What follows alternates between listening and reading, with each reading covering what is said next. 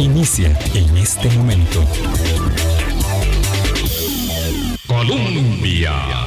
Con un país en sintonía, ¿qué tal? ¿Cómo están? Muy buenos días. Son en punto las 8 de la mañana. Un gran saludo a la distancia, aunque claro, eh, la radio tiene esta particularidad de acercarnos tanto y es eh, con la gente que está eh, aquí en el país, como con la que nos escucha desde fuera, con la que nos vinculamos todos los días. Gracias Aquí, aquí estamos en esta casa desde hace ya 16 años que cumpliremos el próximo primero de febrero y gracias a que ustedes eh, nos conceden el favor de su, de su escucha, eh, de su interés y manifiestan de muy diferentes maneras su, respaldo a nuestro trabajo, aún aquellos que se toman eh, el momento para con un propósito desconocido, vaya usted a saber, eh, insultar y acometer sin argumentos, eh, aún ustedes son eh, privilegiados que detentan las libertades que todos, sin distingo, tenemos en esta, en esta tierra, cosa que debería mm, llevar inherentemente una corresponsabilidad respecto de las eh, opiniones que esbozamos, porque como decíamos ayer, pues claro que las opiniones son muchas, pero los hechos son los que son. Y cuando analizamos hechos, eh, cosa que eh, a alguien no, no, le gusta o a algunos no les gusta, quisieran que los hechos fueran otros, pero los hechos son muy duros. En estos tiempos en que la democracia está a prueba, los hechos son tan contundentes que en la realidad del mapa de nuestra América las instituciones están siendo vulneradas y decir que la democracia está bajo asedio no es una exageración, cada día lo constatamos más.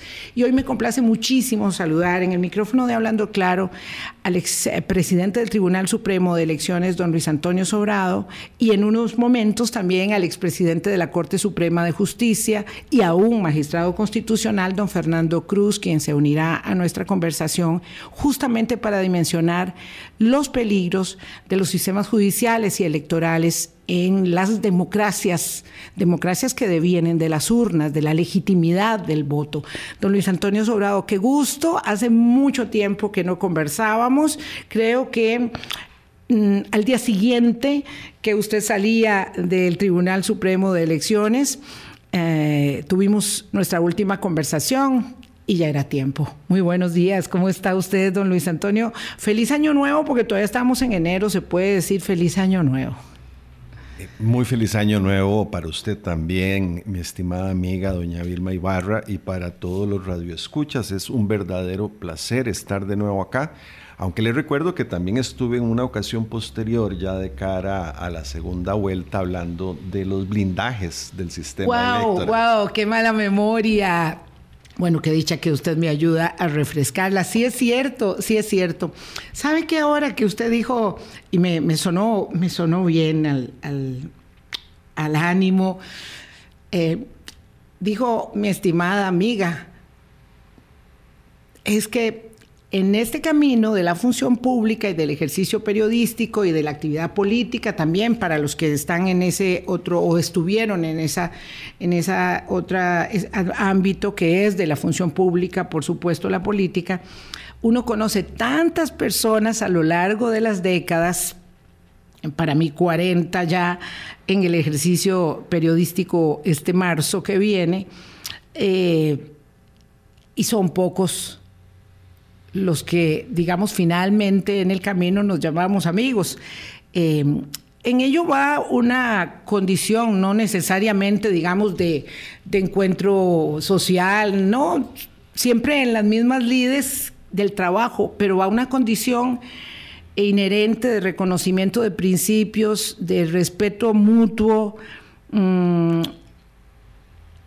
de entender la crítica, el señalamiento, eh, lo digo porque en algunas ocasiones yo he sido fuerte con el Tribunal Supremo de Elecciones respecto de em, cómo se impone y cómo plantea y cómo debiese eh, plantear sus, sus, propias reformas. En fin, uno es crítico, pero hay unos parámetros fundamentales que sostienen eso que puede llamarse después de muchas décadas amistad.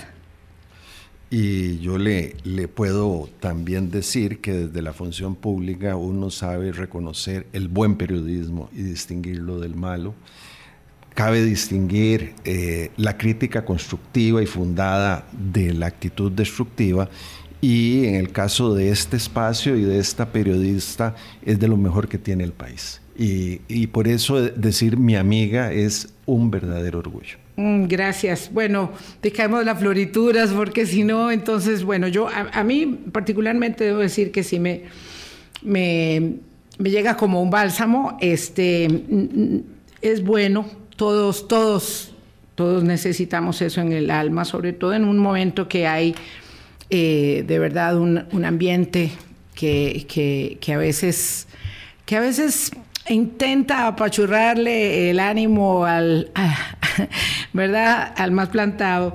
Eh, pero bueno, es parte del trabajo que tenemos. Así como usted un buen día decidió que era su momento para dejar de lado eh, el cargo honrosísimo que, la nación le confirió como presidente del Tribunal Supremo, como magistrado y luego presidente del Tribunal Supremo Electoral. Lo cierto es que este privilegio en el país, donde las garantías institucionales han sido tan fuertes, también obliga un poco a este ejercicio que hacemos hoy, que es eh, valorar eh, el asedio a las instituciones y por qué es importante hablar de ello. Alguien me decía que, adelante, por favor, don Fernando, eh, que, mucha majadería estar sobre el tema del asedio democrático, pero es que este es el tema del año 23. Eh, respecto de los riesgos democráticos globales en América Latina, sin duda alguna, este es el gran tema. Eh, gobernabilidad democrática y asedio, pero lo es en gran parte del mundo, Ha sido un eje central, incluso en la discusión en el Foro Económico Mundial de Davos, eh, donde por supuesto hubo claros y oscuros, pero eh, es parte de, una situación que es insoslayable. Quiero saludar de una vez a don Fernando Cruz en su calidad de expresidente de la Corte Suprema de Justicia y también de magistrado constitucional para aportar con ambos, eh, para recibir con ambos estos aportes sobre el tema que planteamos esta mañana. Don Fernando, buenos días, gracias por estar aquí. Un gusto, muchas gracias, Vilma, muy amable. Hablando de viejos conocidos, que somos conocidos de hace muchos años y además viejos somos ya, además ya viejos todos somos, entonces no vamos a andar disimulando ni arrugas ni canas. Este es un gusto cuando les planteé a ambos eh, por aparte cada uno si, si nos sentábamos a, conversar, eh, todos eh, realmente les agradezco a, los dos su, su, reacción, su respuesta inmediata. Ah, ¿Qué está pasando en la democracia?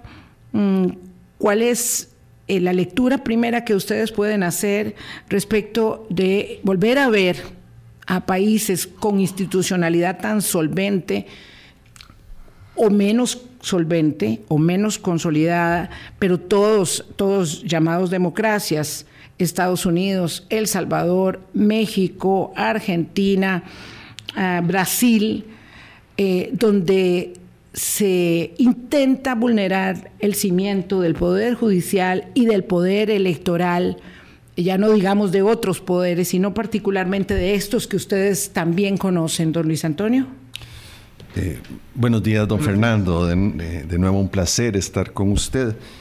Yo siento que, que, que en América Latina especialmente hay una descomposición de la adherencia democrática porque a diferencia de lo que pensábamos a principios de siglo, en el sentido de que veíamos una, un retorno a la democracia luego de la consolidación de la tercera hora democrática, lo cierto es que los gobiernos democráticos no han sabido resolver los problemas sociales de fondo y América Latina sigue siendo quizás la región más violenta, más corrupta y más desigual del planeta. Y la democracia eh, no, ha, no, ha, sabido acertar en encontrar e implementar soluciones. Y de repente algunos iluminados gobiernos autoritarios parecen tener la respuesta. Un, mejor ejemplo es Bukele y su lucha contra las maras en El Salvador y el altísimo nivel de popularidad que tiene a pesar de no ser un ejemplo de gobernante y de adherencia democrática en el ejercicio del poder.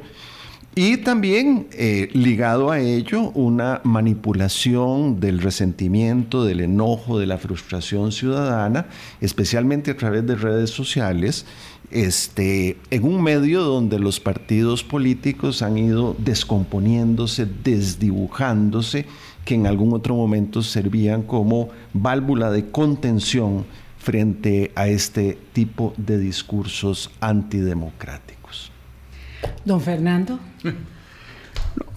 mientras eh, estábamos eh, reflexionando sobre lo que decía don Antonio, eh, a mí me parece que lo, he reflexionado mucho, que cuando desaparece el, uno de los factores es que desapareció el temor a que pudiera venir una revolución marxista. Y entonces había como una preocupación de cómo darle respuesta social a las personas para que no fueran a adherir a una visión autoritaria de izquierda. Pero cuando eso desapareció, se soltaron las amarras y entonces yo lo que, lo que veo, este, una de las cosas que me llama la atención es que el progreso social y, y en lo que sería un desarrollo humano eh, igual, más igualitario, con mayor movilidad social, se ha eh, casi paralizado, especialmente en Centroamérica y el Caribe, eh, y, y, parece que somos muy insensibles cuando uno ve esa cantidad de gente que va para el norte. ¿Qué significa? Que están dispuestos a morir porque en su país no le pueden dar respuesta. Y eso hace entonces que lo que la, oferta es qué es lo que usted requiere como, como ciudadano. Usted no requiere progreso social, eh, estética, etc. Usted lo que requiere nada más, tenga trabajo y por lo menos sobreviva para que no lo mate. Entonces, esa, es, esa, esa cuestión dicha en términos muy sintéticos hace que las soluciones y respuestas sean muy simples. Y agrego una cosa más que yo no sé cuál, cuánta trascendencia tiene eh, eh, porque no tengo los datos sobre el tema. Pero a mí me parece también que con las redes sociales, la superficialidad y la falta de formación cívica hace entonces que los ciudadanos no, no, tengan elementos de juicio para poder eh, valorar. Entonces es muy fácil traerse abajo la institucionalidad. Entonces, bueno, yo les voy a dar seguridad eh, pero mire, que es que hay jueces y que hay garantías. No, a mí no me importan los jueces. Vamos a resolver eso. Y entonces las personas dicen, bueno, sí, la, verdad que sí podría ser porque no está internalizado una visión de lo que es una democracia. Y cuando yo veo a Bukele, me acuerdo de César de Becaría, este, cuando habló de los delitos y las penas. Entonces, una solución de esa. ¿Qué decía? ¿Qué decía cuando hablaba de los delitos y las penas? No, es, es, un, es un tratado muy breve en el que se, se produce la humanización del derecho penal eh, eh, hace tres, cuatro siglos, ¿verdad? Pero, pero eso, eso, eso no, no está dado así. Me llama la atención porque nosotros, entonces, claro, como los problemas se ven tan simples y el tema social está postergado, entonces la solución es orden y trabajo. Y trabajo, ¿en qué condiciones? No lo sé, ni siquiera pensar que puedan tener un sindicato. Pero me llama la atención, por ejemplo, que el ministro de Seguridad nuestro, entonces plantea que la solución para el problema que tenemos de seguridad es el modelo Bukele. Antes los modelos tenían otra sofisticación, no, el modelo Bukele. Pero yo, yo pienso, bueno, el modelo Bukele incluye destituir sin, sin, debido proceso al fiscal general y al Tribunal Constitucional del Salvador. ese es. el modelo Bukele. Bueno, pues si ese es el modelo, pues ya, ya, estamos, ya, ya estamos notificados de que esa, existe esa posibilidad. Incidir en el nombramiento de funcionarios, que son funcionarios que conforme a un estatuto constitucional le dice, mire usted, señor que tiene poder, tiene límites, porque hay una serie de garantías para la población. Y como bien decía, decía un, constitucionalista español, eh, Jimeno Senra, que alguna vez me lo mencionó Ernesto Ginesta, que él decía que los derechos fundamentales cabalgan en, los hombros de los sinvergüenzas. Decía otra palabra peor. Pero, este, ¿qué significa? Que la persona que tenga mayores, mayores reproches, ese tiene también dignidad y ese también tiene derechos. Pero en este simplismo, todo lo hemos reducido a que haya orden, etcétera. Y puede ser porque como si yo no tengo elementos para poder hacer eso, pues pienso de esa manera. De modo que para ambos el, digamos, el punto de partida, independientemente de, si se sitúa exactamente, y yo sí coincidiría en ello con don Fernando, en la desaparición del comunismo, eh, lo cual nos lleva a considerar los antecedentes allá por los, por los años 90, ¿verdad? Este, la caída eh, de la cortina de hierro y todo aquello que hace ver que ha triunfado la democracia. Eh, es, digamos, probablemente es el antecedente, pero en, pero en, todo lo demás, digamos, han hecho énfasis en mea culpa de la democracia, como decía don Antonio Sobrado, eh, en la manipulación, en el poder de las redes, en la pérdida del norte porque ya no hablamos de orden y progreso, ahora hablamos de orden y trabajo para subsistir, ¿verdad? Y para no morir, como dice don Fernando. Y claro, entonces, eh, algunos de, los, de las insuficiencias se le atribuyen al diseño institucional. Y al diseño institucional, particularmente, queríamos hoy enfocarlo en eso, en eh, los tribunales electorales y los tribunales eh, de justicia en general. Entonces, en México, el presidente eh, Andrés Manuel López Obrador dice, bueno, aquí lo que hay que hacer es reducir los gastos, vamos a cambiar el tribunal electoral, quitémosle el padrón y se lo damos al Poder Ejecutivo, este, los empleados despidámoslos y los contratamos temporalmente a destajo para el proceso electoral, ¿verdad? En El Salvador, ya lo decía don Fernando, lo que sucedió, eh, y ahí sí pudo hacerlo, Pudo hacerlo Bukele, en México no lo ha podido hacer eh, López Obrador. En eh, Estados Unidos lo intentó el señor Trump con la Suprema Corte, quería eh, alterar la composición, sí logró, sí logró modificar el sistema de pesos y contrapesos con el poder de su, de su bancada, ah, también de los jueces federales en gran cantidad. Brasil ni qué decir, porque lo tenemos muy fresco aquí eh, respecto de las protestas eh, para asaltar. Y el Tribunal Electoral era un ojo eh, central. Hay que desacreditar la elección. y bueno, en Argentina se pretende modificar la constitución del Supremo, del Tribunal Supremo, y triplicarlo al menos porque dice, bueno, y si no podemos con cinco, tal vez con 15 sí, ¿verdad? Este, esto, este es el punto, ¿verdad? Y estos países, porque vean que no cito a Nicaragua ni a Venezuela, estos países devienen de elecciones limpias, libres, democráticas, donde la gente está dispuesta a saltar el Capitolio en Estados Unidos como a eh, vulnerar el cimiento mismo eh, de, la democracia en Brasil y los, y los demás son matices que están todos ahí puestos. Eh, ¿Qué decimos de esto, don Luis Antonio, para continuar en el, en el hilo de esta conversación un poco, digamos, espontánea?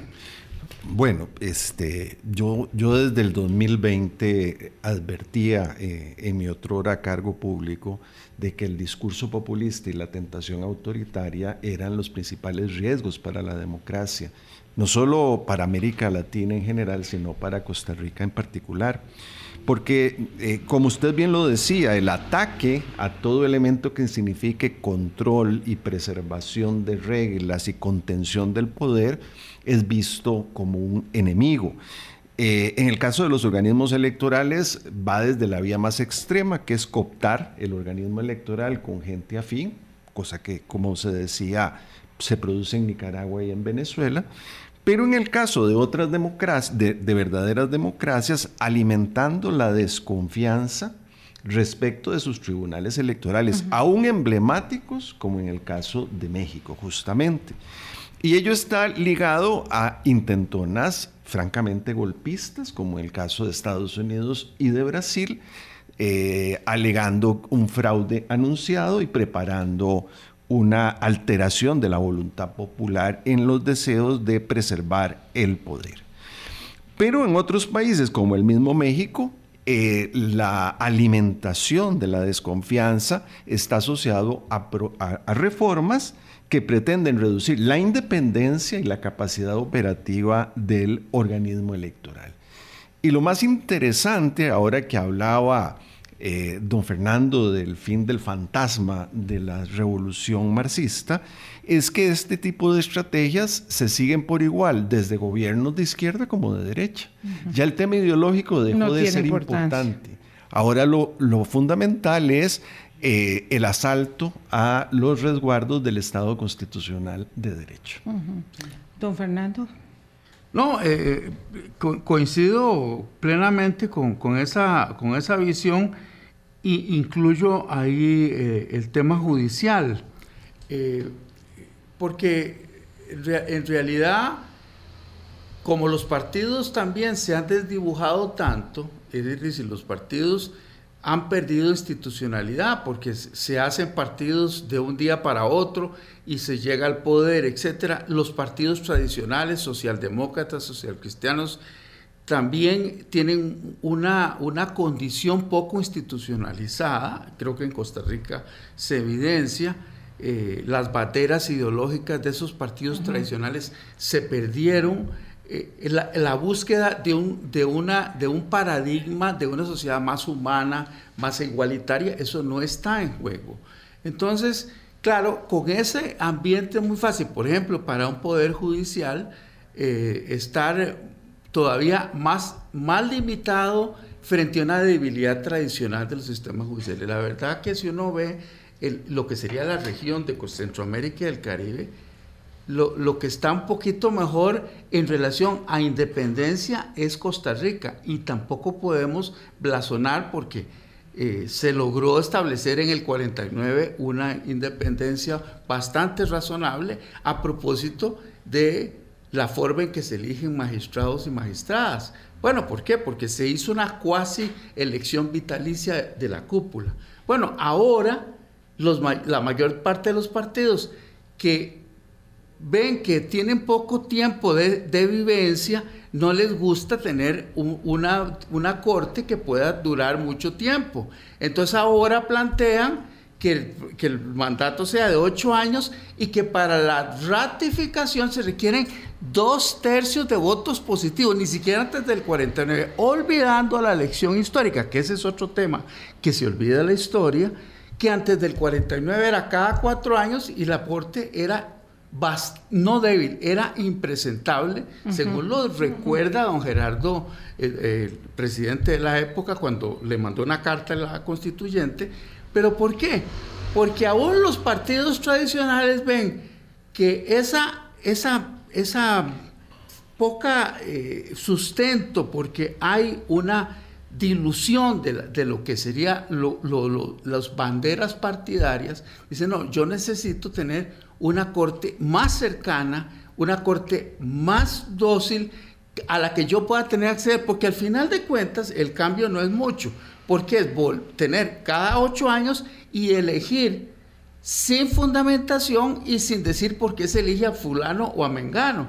Entonces, esto es un ejemplo de una, una cuestión permanente de, de socavamiento de la institucionalidad que va más allá. Entonces ya, ya no quiero solo el poder de los votos, sino yo quiero la institucionalidad para no tener contrapesos, porque tengo poco tiempo en el poder, porque yo no sé si dentro de ocho años voy a desaparecer como partido. Ok, le voy a agregar a ello para ir a una pausa. Entonces, por supuesto, eh, el aderezo perfecto.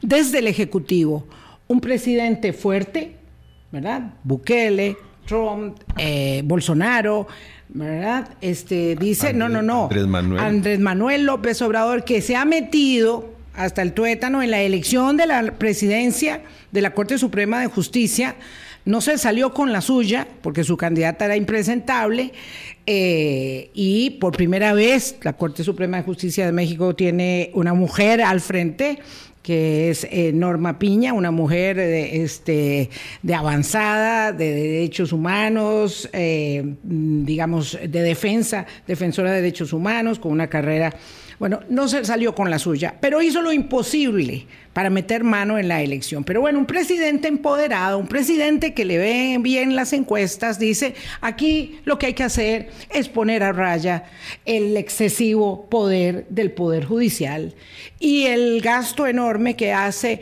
el Tribunal Electoral, que de paso no hace bien su trabajo porque no es muy transparente el resultado electoral y alguien dice, pero ¿cómo? Si vos ganaste todas tus elecciones, este, muy bien, si nadie se te cuestionó. Pero bueno, pero el discurso se instala y entonces viene el problema eh, de decir, bueno, ya, pues que si no sirve el Tribunal Electoral y no sirve la Corte Suprema de Justicia, ¿por qué va a servir el Ministerio Público o el organismo de investigación judicial también?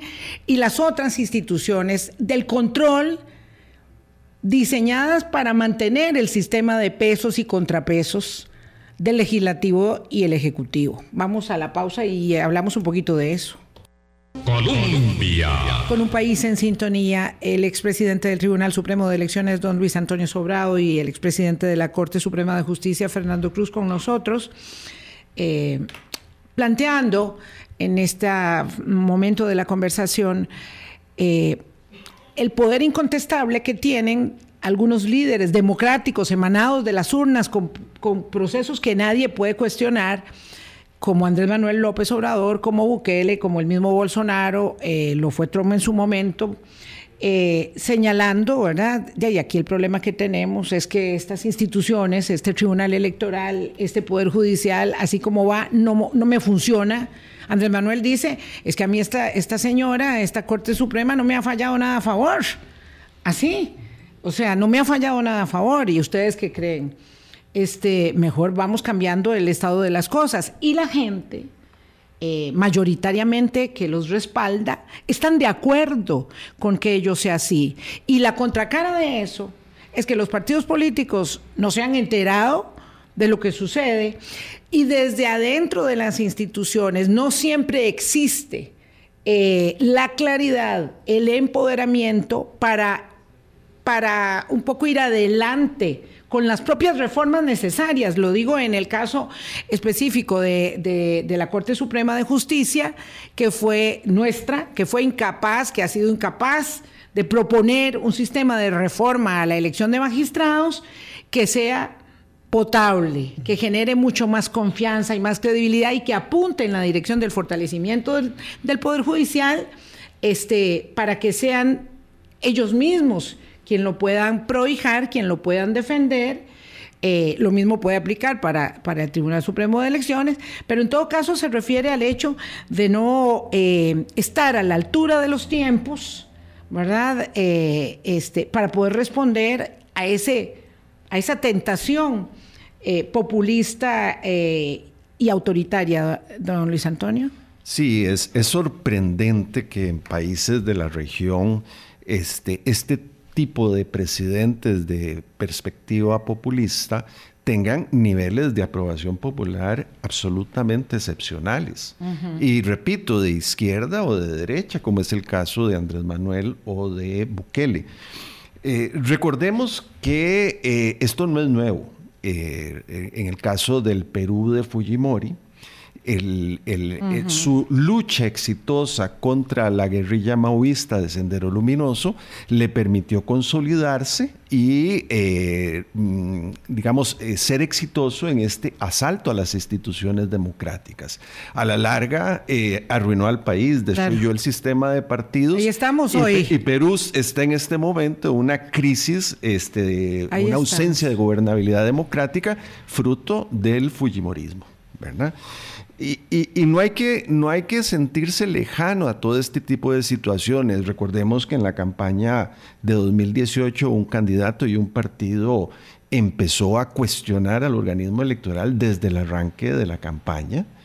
Este, recordemos que tenemos como problemas sociales ejército de troles que están desinformando al país de lo que pasa y dividiendo a la sociedad entre dos sectores, ¿verdad? Que tienen una visión totalmente diferente de lo que es la realidad. Eh, la reforma constitucional que mencionaba don Fernando y que, que, apunta también en esa misma dirección. Es decir, eh, tenemos que abrir los ojos para ver los síntomas de esa contaminación que nos está produciendo la región. Eh, así como en su momento las actitudes de Trump tuvieron un efecto también multiplicador, una, una expansión, a tal punto de que lo de Bolsonaro tenía mucha similitud con lo que había pasado en Estados Unidos un tiempo antes. Y de los síntomas a los correctivos, eh, don Fernando, yo no sé qué, qué, sensación, cuál es su ánimo después de haber pasado por la presidencia de la Corte y haber intentado luchar para que se provocaran reformas desde adentro que, ofrecen esa resistencia.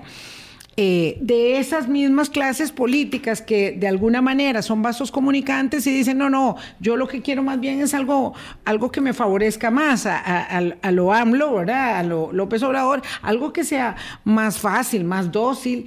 Y entonces encontramos eh, un camino sin salida. Y el ejemplo puede ser hoy la elección del defensor de los habitantes eh, en Costa Rica, ¿verdad? Este, que, que, no tiene que ver y tiene que ver con ambos eh, en tanto ciudadanos todos preocupados por, por la polis eh, que somos, en el sentido de que entonces un diputado dice, bueno, pues que esto no es para defender los derechos humanos. No, no, esto es para defender los derechos de los habitantes. Y uno dice, ¿y cuáles son los derechos de los habitantes? más allá de los derechos del consumo, por ejemplo, para no entender, para no tener una idea desde el Congreso, del primer poder de la República, de qué es lo que estamos haciendo. Y ahí van tirios y troyanos, ¿verdad? No importa si se llame, porque se puede llamar uno liberal progresista, o conservador anacrónico, o, defensor de negocios, o, como quiera, porque aquí no hablamos de izquierda ni de derecha para nada. No, eh, eh, en absoluto. Y, y, sí destaco algo que, que, que, lo comparto porque me lo he, reflexionado mucho. El modelo económico desde el punto de vista social que se ha impuesto en los últimos 20 años en la región, me parece que evidencia un gran fracaso humano. Es decir, los, las cifras, problemas. Los problemas pueden ser, no consiguen trabajo los más jóvenes. La gente tiene que emigrar es una tristeza incluso pensar, y he visto gente a mi alrededor que me dice, yo estoy formando a mis hijos para que migren, para que vivan fuera de Costa Rica. Entonces, Eso no lo escuchábamos antes. Ah, exacto. Entonces, bueno, pero sentémonos un momento a ver qué está pasando con el modelo económico.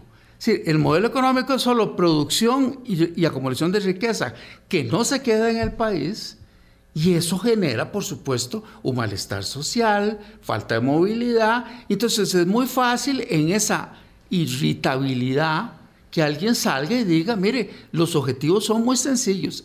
Usted necesita trabajo, tome trabajo. Que, va a tener garantías eh, laborales, no, no, no pida mucho, tenga trabajo. Y si tiene gente que le molesta por falta de seguridad, yo voy a terminar con la institucionalidad y lo voy a resolver a sangre y fuego. Yo, usted no necesita historia, yo lo que necesito es que usted me dé el poder para encarcelar. Claro, lo que pasa es que de paso, entonces van todas las demás que no son personas delincuentes y que esos van a también entrar en el control. Entonces, eh, eh, es, es muy, muy preocupante y además una tendencia que, que, que, uno debe valorar siempre. Todos los poderes quieren, quieren siempre jueces y contralores a la carta si yo, yo lo que quiero es tener a alguien que sea dócil. Y cuando yo le pregunte, me diga, mire, ah, sí, usted tiene toda la razón. ¿Cómo, cómo se le ocurre disentir? Acaba de naufragar la nominación a la Procuraduría General de la República de un candidato a la carta. Eh, y además es muy curioso en este país, ¿verdad? casi todo pasa ahí. Bueno, dejémoslo pasar. Mejor no hablemos de nada, mejor no hagamos olas, aunque todo vaya pasando.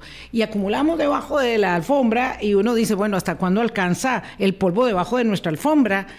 Eh, porque además nos hemos vuelto mm, temerosos, autocontenidos, ¿verdad? Eh, en la elaboración eh, de lo que puede ser planteado para disentir, porque, el, porque hay una preocupación a disentir también. Entonces, ¿cómo hacemos? El, linchamiento en redes sociales también es un riesgo que no todos están dispuestos a asumir. Sí, sí, sí, claro. Sí, porque surgió otro espacio en el que no hay ninguna contención ni control y que entonces eh, hay esa creación de realidad me permite a mí establecer los que son muy buenos y los que merecen un, puntapié. Pero, don Fernando, entendiendo que esto es un fracaso económico, y le, pido también a don Luis Antonio, entendiendo que hay, digamos, un fracaso económico del que no se puede dudar, eh, muchas cosas buenas también hemos logrado. Pero lo social. Sí, sí, claro, porque el modelo exportador, la diversificación generó ese músculo que hoy mismo también se pone en entredicho con el tema, por ejemplo, de la Alianza del Pacífico. Ayer veía un reportaje muy interesante de nuestro espacio eh, televisivo Siete Días, digo nuestro espacio, que siempre lo veo, eh, donde se plantea esa, esa, esa dicotomía entre Alianza del Pacífico sí o no, ¿verdad? Ese, ese músculo fuerte, que es el, el, de, el, de, el de la exportación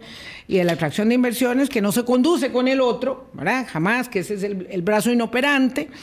Eh, nos, nos, pone de manifiesta esta, esta mm, esta circunstancia donde la gente que no tiene nada que perder dice, ¿y, por qué están hablando de institucionalidad estos señores? ¿Qué están haciendo aquí hablando de institucionalidad y de defensa eh, de, un diseño que no me da resultado a mí ni me resuelve nada?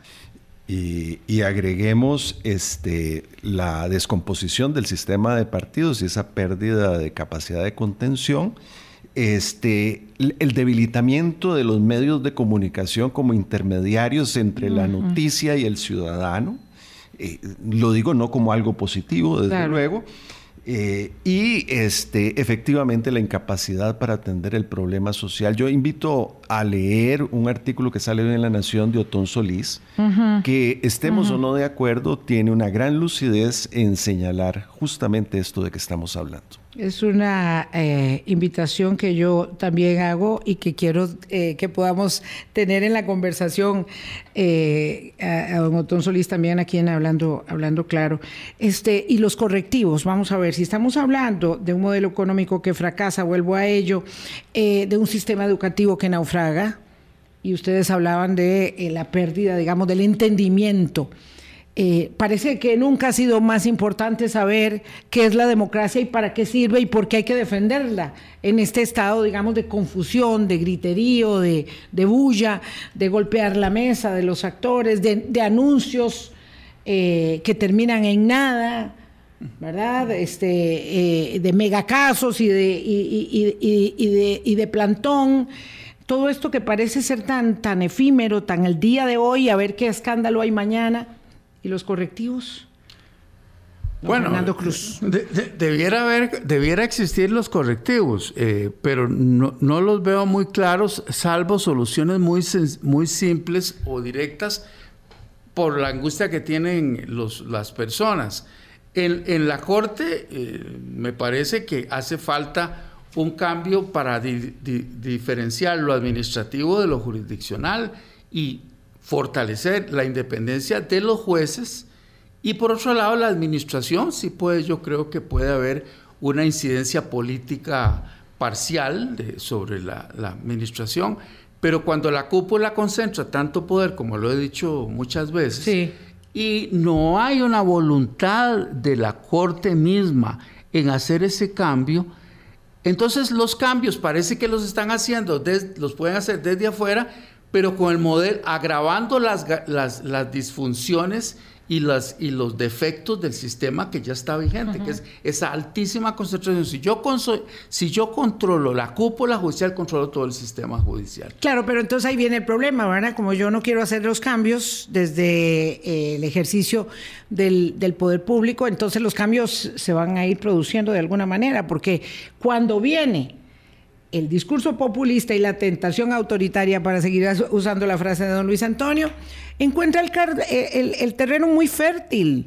Y ahí es donde, con qué herramientas vamos a convencer nosotros eh, a los ciudadanos. Y lo digo porque todo lo que sucede en el espejo de América, hablo de América porque incluyo a Estados Unidos, eh, puede ser una buena lección para un país como el nuestro que se ha creído vacunado, vacunado. Y hemos sido bastante petulantes en ello con respecto de nuestros vecinos más cercanos, por, por supuesto, por cierto, eh, vacunado contra alguna eh, vulneración. Y la verdad que nos vamos alejando cada vez más de Uruguay y éramos, este, digamos, los, los que levantábamos banderas y ellos parecen, eh, parece van despegando más, más que nosotros. Eh, a Chile y a Costa Rica se le han ido cayendo un poco los galones. Don Luis Antonio. Buen ejemplo el que está, da usted, eh, doña Vilma. ¿Y, cuál es una de las diferencias más significativas de Uruguay en relación con Costa Rica? La fortaleza del sistema de partidos que sigue existiendo en la República Oriental del Uruguay. Y por eso eh, eh, a mí me sigue pareciendo urgente una reforma electoral que ataque el problema de los partidos taxis, que eh, eh, eleve los umbrales de resultado electoral para mantener el registro partidario de mejorar la manera en cómo se gestiona la, deuda política, porque son todas herramientas que pueden eh, reorientar este proceso de descomposición del sistema de partidos y volver a construir no necesariamente los mismos que en el pasado tuvieron el poder, pero sí agrupaciones que estén fuertemente institucionalizadas, como decía don Fernando, pero yo le agrego eh, democráticas en su accionar y transparentes en su funcionamiento. Qué, polémico lo que está diciendo don Luis Antonio Sobrado, porque entonces ahí en las redes el, comentario sería, este señor quiere más de lo mismo. La, vuelta al bipartidismo, más el tripartidismo sería más del PAC, más del PLN, más del PUS, es lo que este señor quiere, porque esos partidos taxis, esos partidos cascarones, esa pululación de un cuarto de centenar de partidos políticos en una elección eh, que tuvimos eh, en, la, en la elección pasada, ¿verdad?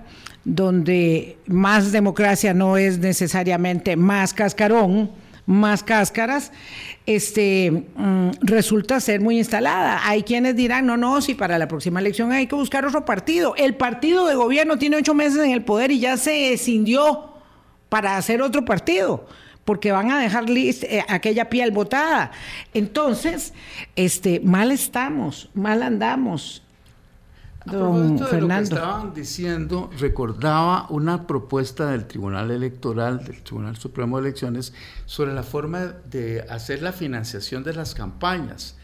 Esa, esa reforma nunca fue aprobada. A mí me parece que eso es fundamental para evitar todos los problemas de las eh, vulnerabilidades que tiene la financiación de campaña y que entonces la campaña en sí misma sea parte del proceso y que responda a un criterio institucional. Entonces, yo, partido X, con que cumpla ciertos requisitos, hay ya establecido un modelo de propaganda, de difusión, etc. Y eso impide que pueda haber todas esas eh, veredas o galerías extrañas en las que se recoge un dinero, nadie sabe por qué. Ah, bueno, yo creo que surgen un montón de Santa Claus y de Papá Noel para esa época. Me, satisface mucho que la Navidad va, duró más tiempo del de diciembre para financiar esos partidos, pero en realidad eso hace falta, pero no se quiso hacer.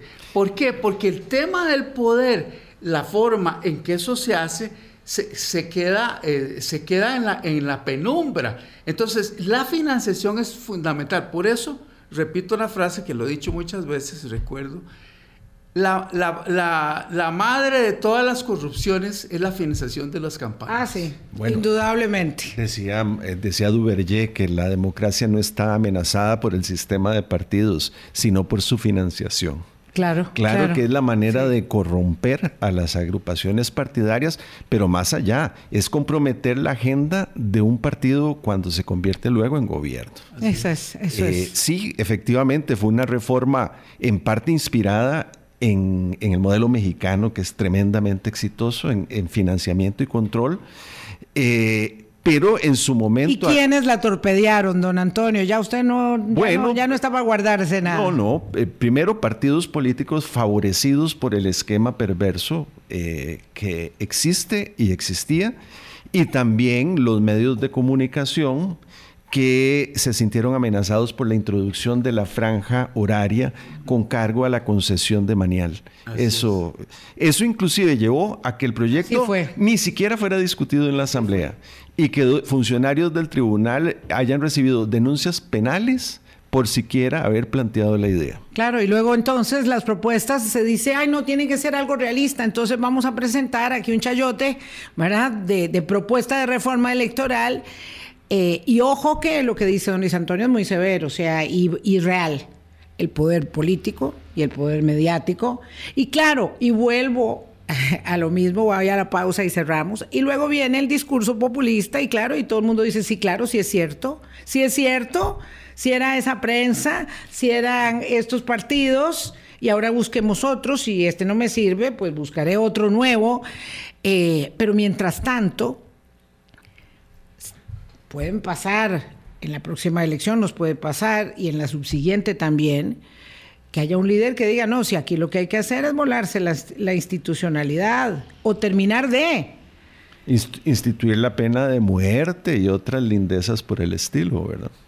8.49. Vamos a la pausa y venimos a... Colombia.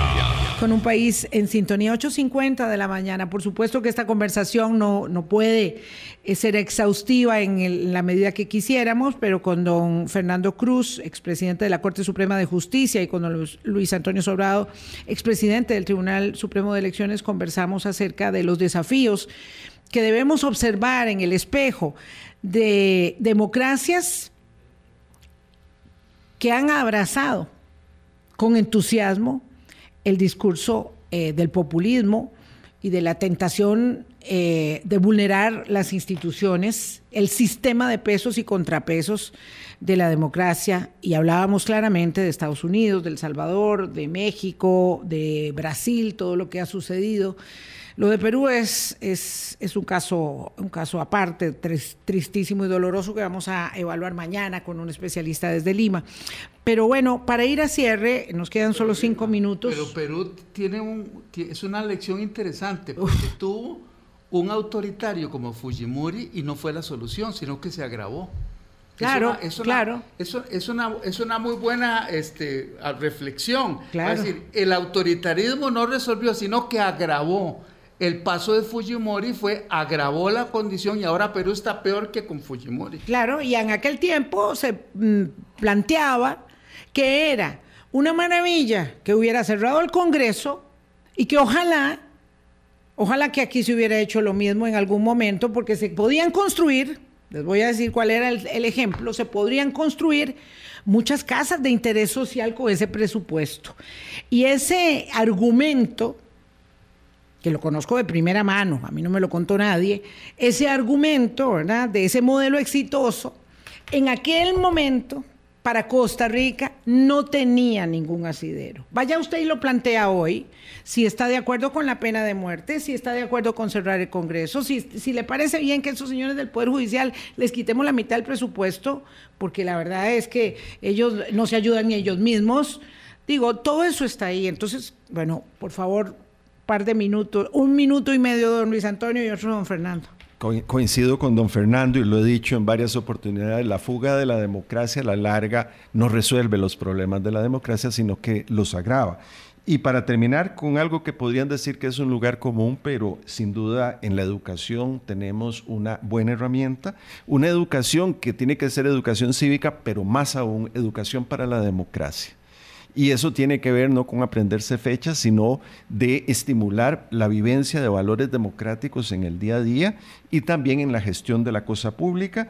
Y muy importante, y fue el, Tribunal Supremo de Elecciones fue pionero, la alfabetización digital eso es algo que no debería ser solo el tribunal, debería de ser una lección de todos los días en las escuelas y colegios, cómo prepararnos para que redes sociales nos permitan aprovechar las facilidades de comunicación, pero para que no nos manipulen, para que no nos lleven a crear realidades alternativas como que la Tierra es plana, que el hombre no llegó a la Luna o este, que no sirve la institucionalidad democrática.